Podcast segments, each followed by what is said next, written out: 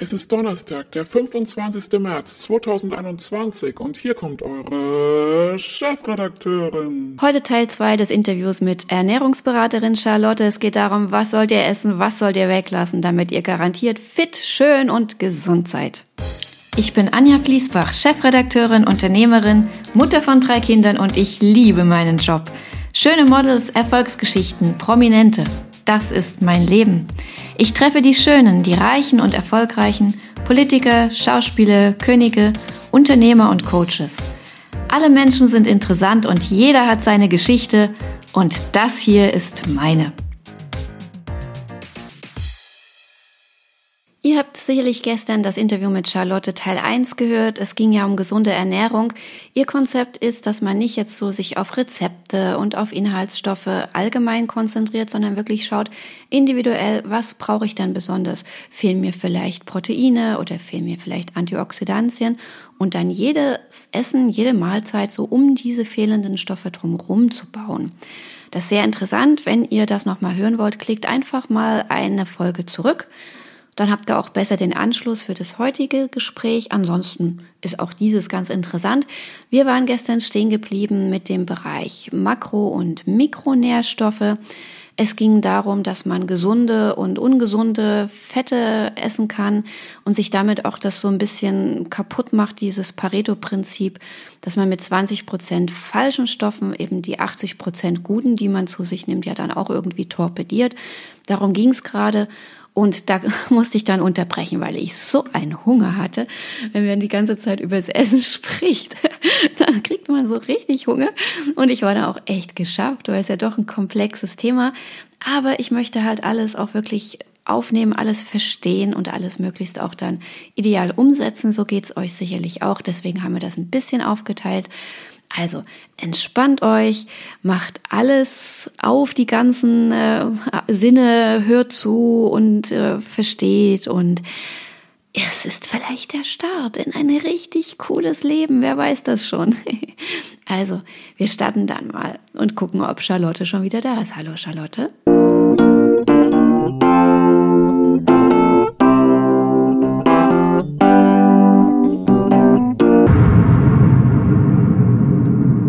Charlotte, schön, dass es nochmal geklappt hat. Wir waren ja gerade gestern stehen geblieben mit diesen Mikro-Makronährstoffen, diesem Verhältnis 80-20. Du hattest gerade was zu den Fetten gesagt. Vielleicht kannst du das nochmal wiederholen, dass wir erstmal den Anschluss an gestern finden. Du wolltest gerade erklären, was diese 80-20-Regel Advanced für dich bedeutet. Advanced bedeutet hier für mich, dass du nicht die 80-20-Regel auf deine Ernährung generell anwendest, sondern wieder auf die Komponenten, also auf die drei Makronährstoffe. Du könntest dich also fragen, welche 20% bei den Fetten machen mir meine Fettbilanz kaputt? Zum Beispiel isst du gerne Avocados, also gute Fette, viel Olivenöl, sehr gut. Und auch viele Nüsse, auch sehr gut. Aber dann jeden Freitag nach der Arbeit holst du dir solche Donuts, die also so frittiert werden, mit ultra hoch erhitzten Fetten drinne und Transfetten. Und diese 20% der Fette, die du zu dir nimmst, oder diese 20% müssen jetzt nicht genau 20% der Fette sein, machen dir aber 80% deiner Fettbilanz quasi kaputt. Denn am Ende der Woche ist die Bilanz dadurch gar nicht so gut, wie sie sein könnte. Du musst also gar nicht so viel ändern, du musst nur die Donuts weglassen. Genau, das war es gestern, ne? da waren wir schon dran. Ähm, du hast ja da noch was zu den Kohlenhydraten gesagt. Was war da die Frage? Was macht mir da meine 80% kaputt? Und dann wirst du vielleicht sehen, hm, das ist ähm, das weiße Brötchen jeden Morgen oder sowas. Denn das sind einfach keine reichhaltigen Kohlenhydrate. Und so darfst du das für jeden Makronährstoff machen, auch für die Proteine. Ein Whey-Protein ist nicht so hochwertig wie ein Protein aus einem frischen Lachs oder aus, einem, aus einer pflanzlichen Quelle. Denn ein Whey-Protein, also ein Molkeprotein, lässt deinen Blutzuckerspiegel schnell ansteigen. Und wenn du das jeden Tag zu dir nimmst, das hat natürlich auch noch andere Nachteile, dann macht dir vielleicht dieses Protein an der Stelle 80% deiner Proteinbilanz kaputt, da du ansonsten sehr hochwertige Proteine zu dir nimmst. Oh, Charlotte, hast du mir eine Aufgabe gestellt. Da muss ich jetzt wirklich mal schauen, was ich eigentlich esse ne? und was von welchen Makronährstoffen. Da brauche ich eine Weile, aber es ist durchaus äh, wichtig. Also das darfst du wirklich mal für jede deiner Makronährstoffe in Ruhe machen. Eine kleine Story bei mir ist noch, dass ich dann irgendwann für mich gemerkt habe, dass ich bei den Fetten eigentlich relativ gut aufgestellt bin. Aber bei mir war ein Beispiel zum Beispiel, ein Beispiel zum Beispiel, dass ich sehr gerne solche Salatsoßen aus dem Rewe oder aus dem Supermarkt, die also fertig waren, ähm, über meinen Salat gemacht habe, einfach weil das schnell geht und ich keine Lust hatte, eine Salatsoße für mich zuzubereiten. Und da aber nicht so gute Fette drin sind und auch viele Zusatzstoffe und das wirklich eins der hochverarbeitetsten Produkte in meiner Küche lange Zeit lang war und ich dieses dann ersetzen konnte durch ein besseres Dressing oder mir mein Dressing auch manchmal selber mache und da habe ich quasi meine 20 Prozent an ungesundem Fett und an Konservierungsstoffen, künstlichen Geschmacksstoffen ersetzen können durch eine gesunde Alternative. Und so kannst du das auch machen. Das mache ich auf jeden Fall. Die Interviews hier, die inspirieren mich immer auch einiges umzustellen. Und wenn ich dich richtig verstehe, erstmal geht es wirklich auch wiederum darum zu sehen, was nehme ich eigentlich jetzt schon zu mir, was ist denn so in meinem Alltag üblich. Denn jeder ist ja sicherlich anders du machst das anders als ich. Ich habe zum Beispiel nie fertige Salatsoßen im Rewe gekauft. Dafür Kuchen vom Bäcker gegenüber. Ne, jeder ist ja irgendwo anders. Damit kommen wir auch schon zur dritten Regel.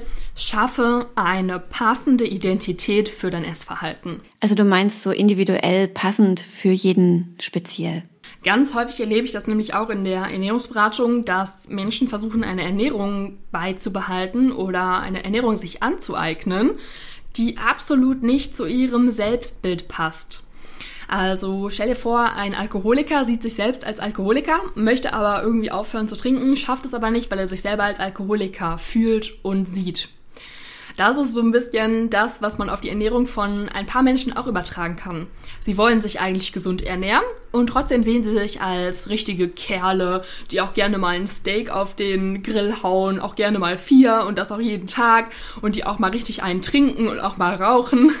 Und da haben sie einen Identitätskonflikt mit ihrer Ernährung. Denn ein Salat zu bestellen ist nicht das, was der hammerharte Kerl macht. Also geh da auch gerne mal rein in deine Glaubenssätze über dich selbst, in deine Identität und frag dich, ob deine Ernährung irgendwie da im Konflikt mit dir steht. Ah, so nach dem Motto, okay, ich will eigentlich auf Alkohol verzichten, bin aber jemand, der es liebt, mit Freunden regelmäßig sich in der Kneipe auf ein Bier zu treffen oder so, weil das einfach einen geselligen Typen ausmacht. Ganz häufig führt das dazu, dass wir die Ernährungsweise dann eben nicht lange beibehalten, weil unser Unterbewusstsein uns sagt, nein, diese Ernährungsweise passt nicht zu dir dieses Unterbewusstsein, das kam jetzt schon in so vielen Interviews, in so vielen Richtungen, was das doch für einen extremen Einfluss hat. Und man merkt gar nicht, was man so mit sich rumschleppt, ne? an Glaubenssätzen oder an fundamentalen Ideen, die man noch irgendwann mal vielleicht einem Halbsatz vom Vater oder der Mutter in der Kindheit aufgeschnappt hat oder von irgendeinem Lehrer oder so. Ne? Man glaubt wirklich so viele Dinge unbewusst. Wahnsinn, das ist wirklich Wahnsinn. Ich habe mich da mal auch schon näher damit beschäftigt, eine Weile, was die Psychologie betrifft. Irre. Aber dass sie in der Ernährung auch so eine große Rolle spielt, das war mir noch nicht ganz bewusst, die Psychologie. Außerdem ist es so, dass unser Unterbewusstsein auch Glaubenssätze über uns selber anfertigt, darüber, was wir häufig tun. Wenn wir also ganz häufig ähm, Nachos essen, wenn wir ins Kino gehen, dann entwickeln wir den Glaubenssatz, ich bin der, der, wenn er ins Kino geht, Nachos kauft. Nicht wirklich hochkomplex, was dein Gehirn da macht, aber es ist hartnäckig. Es wird dir sehr schwer fallen, Popcorn zu bestellen. Es wird dir aber auch sehr schwer fallen, keine Nachos zu bestellen, weil dein Gehirn deine Ich bin der Nacho-Typ Persönlichkeit bestätigen möchte. Und genauso ist das bei jeder Veränderung in deinem Essverhalten. Du darfst deiner Identität, deinem Gehirn, aber auch mal zeigen, dass es sich ändern darf. Und indem du häufiger mal Popcorn bestellst, kannst du deinem Gehirn dann beibringen, ich war mal der Typ, der immer Nachos bestellt hat, aber jetzt bestelle ich Popcorn. Jetzt bin ich der Popcorn-Typ. Das bringt dich natürlich nicht viel weiter in dem Moment, weil Popcorn jetzt nicht unbedingt besser ist als Nachos. Aber ich denke, du hast verstanden, was ich meine. Ja, auf jeden Fall. Also mal davon abgesehen, ich wäre mehr der Nacho-Typ. Aber du meinst, dass man ein Gehirn ja auch irgendwo mal umprogrammieren kann. Also wir selber das bewusst hinkriegen. Wie denn? Unser Gehirn ist plastisch und je häufiger wir etwas verändern, eine andere Handlung durchlaufen, desto mehr lernt unser Gehirn, dass diese Handlung jetzt Teil von unserer Identität ist. Und wenn du den 20. Salat bestellst, hat vielleicht auch dieser Kerl, von dem ich gerade besprochen habe, den Teil seiner Identität wandeln können und der sagt jetzt, okay, ich bin der Typ, der Salat bestellt. Und das ist vollkommen okay und es gibt keinen Konflikt. Was im Rahmen der Identität natürlich auch noch ganz wichtig ist, ist dein Umfeld. Denn unser Umfeld steht ja permanent in Wechselwirkung mit uns und wirkt sich auch auf unseren Charakter, auf unsere Identität aus. Und zwar enorm. Wir unterschätzen das häufig. Aber dieser Alkoholiker, von dem ich eben gesprochen habe, der sollte sich nicht mehr mit seinen alten Alkoholikerfreunden umgeben, wenn er die neue Identität des Nicht-Trinkers annehmen möchte. Und genauso kennst du vielleicht auch Situationen, in denen dich dein Umfeld negativ beeinflusst, wenn du versuchst, dich anders zu ernähren. Das kann ich mir richtig gut vorstellen. Das ist bestimmt so ein Gruppenzwang, den du da meinst. Oder alte Gewohnheiten, also wenn wir dann immer zusammen rübergehen zum Bäcker, naja, dann ist es ja komisch, wenn man sagt, nö, ich komme nicht mit. Oder wenn man dann eben daneben steht, nichts isst. Oder bei mir ja ganz oft mit dem Bellen, Empfängen, Veranstaltungen, wenn es dann halt für alle Sekt gibt und man verzichtet drauf und nimmt möglichst auch keinen Orangensaft, den es als Alternative gibt, weil man ja lieber Wasser will. Das ist ja schon, erstens sieht's komisch aus und ja, dann bist du auch irgendwo der Außenseiter. Und ich kann mir vorstellen, dass es Berufsgruppen gibt, wo das noch sehr viel härter ist. Also wenn wir rüber zum Bäcker gehen von der Redaktion aus, da hast du ja dann auch immer die ganzen Bauarbeiter, die dann Pause machen und ihre Bockwurst essen gemeinsam. Ja, das sieht ja dann auch komisch aus wahrscheinlich. Für einen Bauarbeiter würde es zum Beispiel schwer sein, in der Pause nicht auch mal zum Bäcker zu gehen, einen Kaffee zu trinken, zu rauchen und ähm, ein belegtes Brötchen zu essen, sondern vielleicht einen Mangoldsalat mit äh, Cashewkern, Granatapfel und Zitronengrasdressing mitzunehmen. genau. Und dann setzt er sich daneben, wenn die alle ihre Bockwurst oder belegten Brötchen essen und holt sein Plastikschälchen raus, was er am Abend vorher vorbereitet hat. Nee, das kann ich mir ehrlich gesagt auch nicht so richtig vorstellen. Ist schwierig, oder? Unfassbar schwierig. Und genau da darfst du auch nochmal überlegen, mh, hm, wer sind denn die Kontakte, die mir mein Essverhalten vielleicht auch erschweren und einen passenden Umgang für dich damit finden. Entweder es ist dir egal. Ich habe zum Beispiel kein Problem damit, mein Meal Prep auch mal irgendwo auszupacken, wo mich keiner kennt und andere Leute in der Kantine sich was anderes bestellen und essen. Das ist für mich okay. Aber es könnte auch bedeuten, dein Essen einfach zum Beispiel abends dir alleine gemütlich zuzubereiten und dafür dich zu kochen, wenn du nicht vor den anderen quasi ähm, dieses vorbereitete Meal Prep nur mal als Beispiel zu dir nehmen willst, dann kannst du da für dich eine andere Lösung auch finden. Wichtig wäre nur, dass du dich von den anderen eben nicht dazu drängen lässt, das zu essen, was sie eben auch essen und nicht dir erlaubst, dich so zu entwickeln, wie du es willst, aufgrund von der Meinung der anderen oder eben der unterbewussten Beeinflussung der anderen. Und wie kriegt man das hin? Hast du da Tipps? Hast du da ein Rüstzeug, dass man das schafft? Denk immer daran, dass du die volle Verantwortung für deinen Körper trägst und andere tragen die Verantwortung für ihren Körper. Aber das beides sollte nichts miteinander zu tun haben. Lass dich also nicht auf negative Weise von deinem Umfeld beeinflussen, sondern spring lieber auf den Zug auf, wenn andere Menschen versuchen, mehr zum Sport zu gehen. Dann sei ihr Laufpartner oder sich gesünder zu ernähren. Dann mach mit und feier das, unterstütze sie. Das würde ich mir wirklich wünschen und das kann unfassbar viel wert sein. Vielleicht kommt es auch irgendwann mal zurück zu dir. Über allem steht ja bei dir immer diese gesunde Beziehung zum Essen, was immer das heißt. Das kannst du vielleicht auch noch mal erklären, denn du meinst ja, dass dann sonst alles andere nichts nützt, wenn das nicht so ist. Erzähl mal was über die Beziehung. Und zwar solltest du eine gesunde Beziehung zum Essen haben. Denn auch all diese Tipps und Tricks bringen dir wenig, wenn du in dir Konflikte hast, die sich auf dein Essverhalten auswirken. Ganz häufig ist es so, dass Menschen in sich selbst Konflikte haben, Spannungen haben, Probleme haben und die sich dann auf ihr Essverhalten übertragen und die Menschen trotzdem an der Oberfläche des Essverhaltens versuchen, ihr Essverhalten zu verbessern, anstatt an die Wurzel des Problems zu gehen und da ihre Energie rein zu investieren.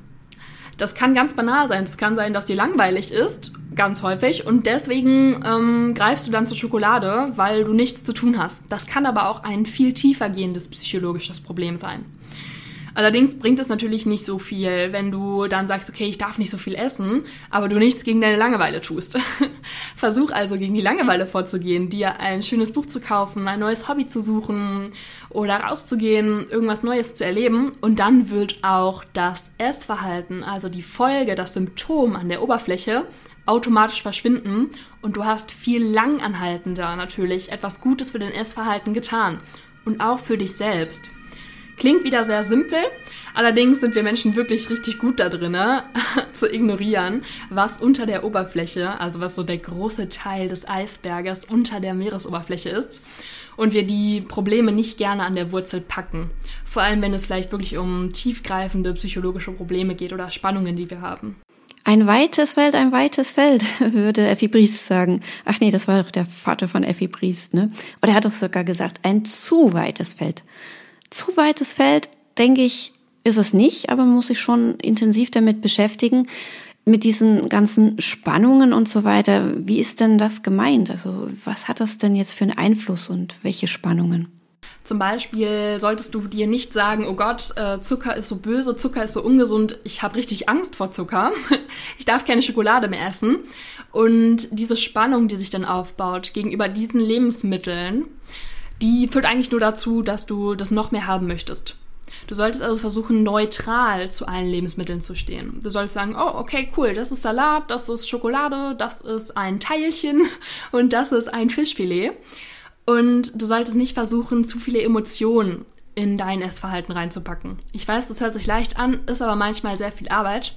Versuche nur, dich nicht selbst an der Nase herumzuführen und an dem Essverhalten rumzudoktern, wenn eigentlich das Problem viel mehr in der Tiefe liegt. Charlotte, du kennst ja meinen Podcast jetzt auch schon eine Weile und ich mag es immer ganz gerne zum Schluss, wenn dann nochmal zusammengefasst wird, was denn so die wichtigsten Punkte waren. Nun haben wir gestern uns unterhalten, heute wieder. Ist es dir möglich, dass du das nochmal so ganz knapp nochmal zum Schluss als Fazit zusammenführst? Nochmal ganz kurz für dich. Der Tipp Nummer eins war, du solltest eine Ernährung für dich schaffen, die sich nicht an Rezepten oder Mahlzeiten orientiert, sondern anhand von Komponenten, zum Beispiel um dein Eiweiß herum, deine Mahlzeiten gestalten. Regel Nummer zwei war, du solltest auf die 80-20-Regel Wert legen und dir überlegen, was sind die 20 Prozent deiner Ernährung oder einer bestimmten Komponente in deiner Ernährung, die 80 Prozent deiner Ergebnisse kaputt machen oder deine Gesundheit schaden und dich darauf konzentrieren, dort besser zu werden. Denn hier liegt das größte Entwicklungspotenzial. Regel Nummer drei ist gewesen, du solltest eine passende Identität für dein Essverhalten schaffen. Du solltest sowohl deine Glaubenssätze hinterfragen als auch dein Umfeld und dir erlauben, dich zu verändern und neue Gewohnheiten, neue Identitäten zu etablieren. Regel oder Tipp Nummer vier war, du solltest eine gesunde Beziehung zum Essen aufbauen. Und zwar, indem du Spannungen bezüglich anderer Lebensmittel wie Zucker oder Burger nicht zulässt, abbaust und neutral auf die Lese Lebensmittel schaust aber auch indem du es nicht erlaubst, dass dein Essverhalten ein Ventil wird für tiefer liegende psychische Probleme. Super, Charlotte, du bist ein echter Profi. Ich habe selten jemand erlebt, der das so perfekt nochmal alles zusammenfasst. Vielen Dank dafür. Und natürlich, liebe Hörer, wir werden hier alles nochmal unten an Kontaktdaten aufschreiben, wie ihr Charlotte erreichen könnt. Denn vielleicht wollt ihr sie ja sogar als Coach für eure eigene Ernährungsumstellung ja, das schreiben wir alles nochmal hier unten rein. Ich bedanke mich bei euch und bei Charlotte für heute. Und wir hören uns auf jeden Fall natürlich wieder mit ganz tollen Interviews und äh, verschiedenen Themen. Dazu schreibe ich euch auch unten noch was in den Text, wie es jetzt weitergeht, wann ihr was hören könnt. Und natürlich auch könnt ihr gerne mal zurückschalten und die letzten Folgen anhören. Wir hatten ein Interview mit Olaf Schubert und mit Guido Maria Kretschmer, jetzt gerade letztes Wochenende. Ein Erinnerungsinterview mit Udo Walz oder mit äh, Lucy von den No Angels. Es ist immer wieder spannend. Klickt einfach mal zurück oder und abonniert Gebt uns fünf Sterne. Es wäre super. Bis morgen, ihr Lieben. Tschüss.